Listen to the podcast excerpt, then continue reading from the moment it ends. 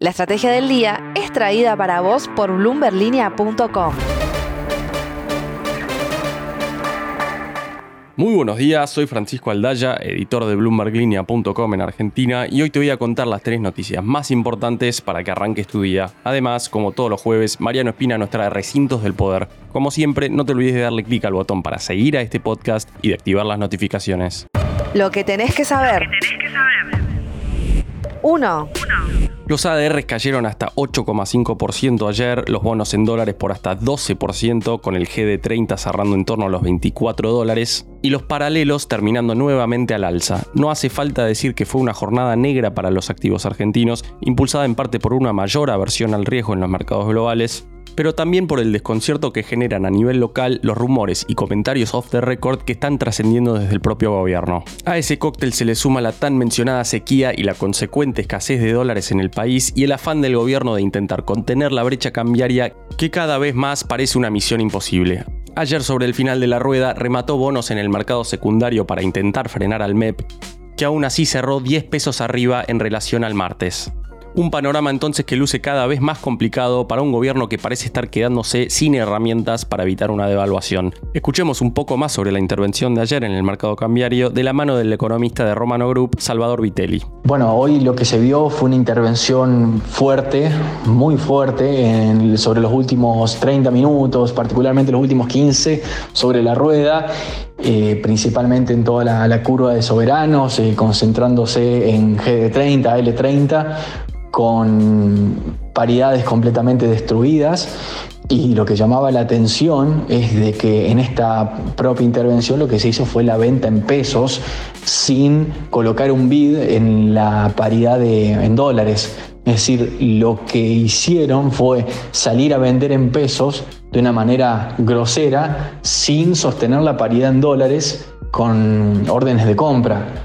Por ende, lo, lo que pasó y era un poco lo que se preveía que pueda llegar a pasar, ya que las paridades poseen mucha mayor sensibilidad frente a, esas órdenes groseras de venta que el tipo de cambio implícito, terminaron destruyendo la paridad en un 7,5% en los últimos 30 minutos, cuando el tipo de cambio apenas bajó un 2%. Por ende, la intención de la intervención de bajar el tipo de cambio, lo que terminó haciendo básicamente es destruir las paridades, destruir la deuda soberana con apenas una baja del tipo de cambio del 2% comparado a lo que estaba a los 30 minutos anteriores. Entonces es una mala praxis, una mala jugada que no denota otra cosa que la desesperación, la intención de dañar al mercado, porque en definitiva esto atenta contra cualquier lógica de mercado que haya bajado un 10% en un día los bonos. Dos. Te mencionaba la sequía y el menor ingreso de dólares por las exportaciones del agro. Bueno, ayer llegaron más malas noticias en ese frente y es que el dólar preferencial de 300 pesos para el campo prácticamente no generó liquidaciones, obligando al Banco Central a vender casi 200 millones de dólares de reservas. Recordemos que el dólar agro es el mecanismo mediante el cual Sergio Massa aspira a cumplir con la meta de acumulación del FMI, pero que hasta hoy no viene produciendo resultados significativos en esa dirección. Este año y hasta la fecha, según los cálculos del analista Andrés Reschini, la autoridad monetaria lleva vendido más de 3.200 millones de dólares. 3. Esta semana se viralizó un gráfico del reconocido analista financiero Fernando Marul que arroja un dato bastante inquietante. La hiperinflación que marcó el final antes de tiempo del gobierno de Raúl Alfonsín sucedió tres meses después de haberse visto una inflación mensual del 7%. Sí, escuchaste bien, en noviembre y diciembre de 1988 la inflación fue del 6 y el 7% respectivamente, mientras que en abril del 89 ya había saltado al 33% mensual. Es decir, dos números menores al 6,6% y el 7,7% de febrero y marzo de este año. Pero ¿cuál es la gran diferencia acá? Que lo que gatilló la hiper hace más de 30 años fue la decisión del Banco Mundial de no realizar un desembolso a la Argentina, y hoy ese escenario con el FMI luce casi imposible. Sin embargo, no hay que ignorar esos riesgos. Antes de pasar a recintos del poder, veamos rápidamente cómo van a abrir los mercados este martes. El S&P Merval cayó 3,1% ayer. Fue una jornada roja para las acciones argentinas en Wall Street, con bajas de hasta 8,5% para Telecom. El dólar blue cerró en 423 pesos, el MEP en 417 y el contado con liqui cerca de los 430 pesos. Recintos del poder. Y ahora, Mariano Espina, contanos por favor qué está pasando en la política argentina. Gente, también a esos argentinos y argentinas desesperanzados le vamos a ofrecer unas pasos, le vamos a ofrecer una alternativa en esta eh, elección para poder recuperar el espíritu del peronismo, para poder recuperar el espíritu de los gobiernos de Néstor, de Cristina. El que habla es Eduardo Guado de Pedro, el ministro de Interior. Es el dirigente del kirchnerismo que más enfatiza en competir con candidato propio dentro del Frente de Todos. Una estrategia que no conforma a los principales referentes de la coalición oficialista, cada día más pesimistas de lo que las urnas puedan decir en agosto y octubre. Alberto Fernández, que este martes desplazó a su jefe asesores, demora su postura respecto a una reelección, postura que parece cada vez más lejana mientras analiza un plan B. El que no se baja es Daniel Scioli, el embajador de Argentina en Brasil, articula con distintos sectores del peronismo para ser el candidato de consenso. Aún no tiene el apoyo de Alberto. La principal preocupación del Frente de Todos es lo que marcan las principales encuestas que circulan en los armados electorales. Alejarse en intención de votos de Juntos por el Cambio y acercarse a la tercera posición hoy ocupada por Javier Milei y La Libertad Avanza.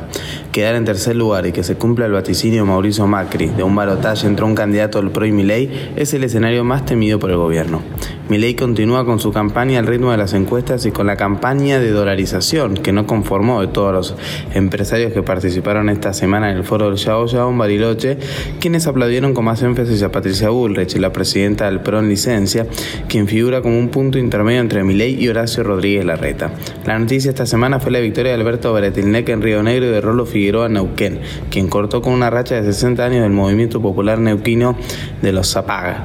Beretilnec, senador nacional, y Figueroa diputado nacional, construyeron en estos años una buena relación con Sergio Massa cuando el actual ministro de Economía ocupaba la presidencia de la Cámara Baja. Lo ven como un reflejo de lo que buscaron representar en las elecciones del domingo. Diálogo, coaliciones amplias. Fue el único dirigente nacional que tuvo su foto con los ganadores del domingo. Aún así, son pocos los que proyectan una candidatura de masa, mientras en el Frente Renovador se preparan para un congreso partidario en el cual exigirán más presencia del partido en las próximas elecciones. La frase del día.